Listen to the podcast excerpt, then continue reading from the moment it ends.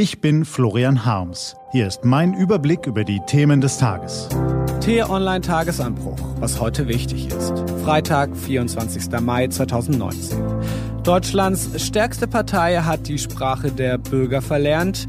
Greta Thunberg ruft zum globalen Klimastreik auf und 200 Jahre Faust. Gelesen von Philipp Weimer.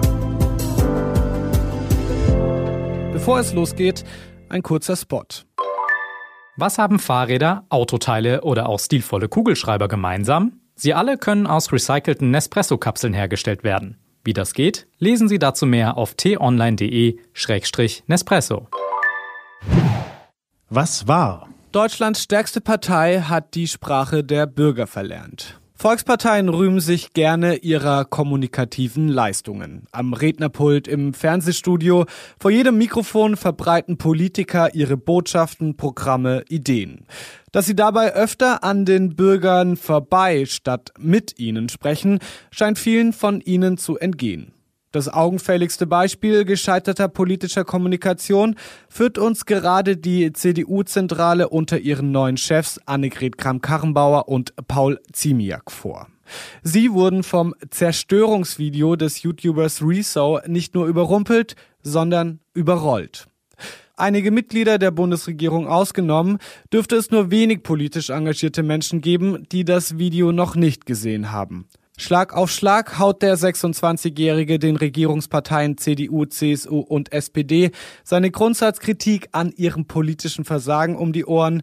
Eloquent, pointiert, massentauglich. Die CDU und SPD leugnen zwar die menschengemachte Erderwärmung gar nicht. Deutschland hat sogar beim Pariser Vertrag unterschrieben. Das ist so ein Abkommen, wo ganz viele Staaten unterschrieben haben und da steht drin, ey, wir müssen weit, weit unter 2 Grad bleiben, am besten 1,5 Grad. Das heißt, diese 1,5 Grad, also das, was die Wissenschaftler sagen, ist sogar das offizielle Ziel von Deutschland.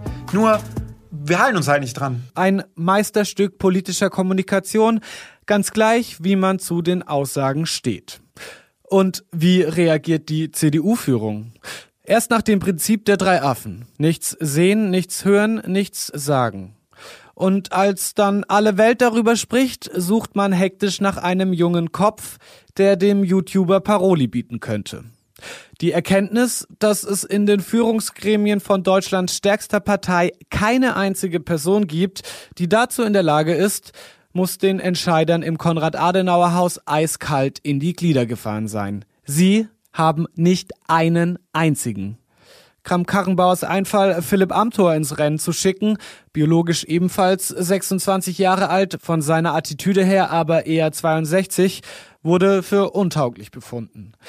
Nach einigem Hin und Her verfiel man auf die Idee, dem YouTuber mit einer elfseitigen Bleiwüste zu antworten. Dieser Brief ist gut gemeint und gespickt mit Politikersprache. Armutsgefährdungsquote, steigende Tarif- und Bruttoverdienste, Lenkungswirkung, Wettbewerbsfähigkeit unseres Mittelstands, sowas.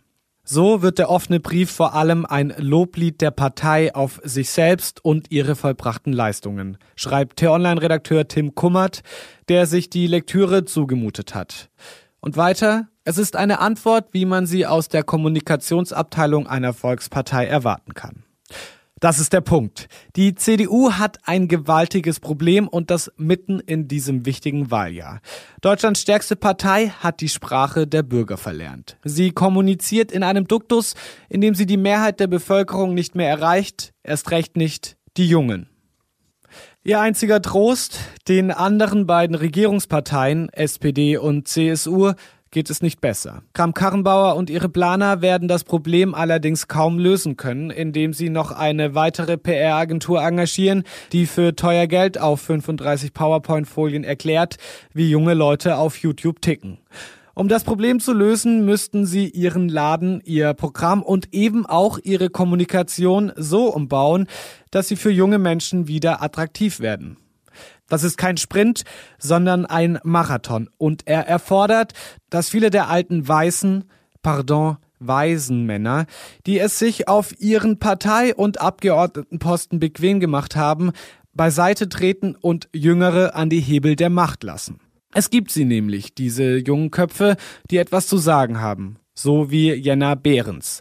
Die 28-Jährige sitzt für die CDU in der Bezirksverordnetenversammlung Berlin Mitte und hat dem YouTuber Rezo in einem Video auf t-online.de geantwortet. Klar war mein erster Impuls, der kann doch nicht einfach sagen, was er alles scheiße findet und das dann einfach so stehen lassen. Ihr fickt unseren Planeten, reicht mir nicht als politisches Statement. Ich frage mich, was forderst du denn dann? Wieder Atomenergie als Brückentechnologie, den Ausstieg aus dem Ausstieg aus dem Ausstieg. Und bei aller Kritik an Kriegsverbrechen, da sind wir uns einig, dass du es geschafft hast, in 55 Minuten nicht einmal die NATO zu erwähnen, finde ich hart. Was wäre denn die Alternative zu diesem Bündnis? Fördert man Leute wie Sie, dann klappt es vielleicht irgendwann mit der politischen Kommunikation. Was steht an? Die T-Online-Redaktion blickt für Sie heute unter anderem auf diese Themen. Greta Thunberg ruft kurz vor der Europawahl zum globalen Klimastreik auf und Heute vor 200 Jahren, am 24. Mai 1819, kam es zur ersten dramatischen Aufführung einzelner Szenen aus Johann Wolfgang von Goethes Faust I im Theatersaal von Schloss Montbichou in Berlin. Diese und andere Nachrichten, Analysen, Interviews und Kolumnen gibt's den ganzen Tag auf t-online.de. Das war der t-online Tagesanbruch vom 24. Mai 2019. Produziert vom Online-Radio und Podcast-Anbieter Detektor FM. Morgen gibt's den Tagesanbruch am Wochenende mit dem Rückblick auf die wichtigsten Themen der Woche und dem Ausblick auf das, was kommt. Ich wünsche Ihnen einen frohen Tag. Ihr Florian Harms.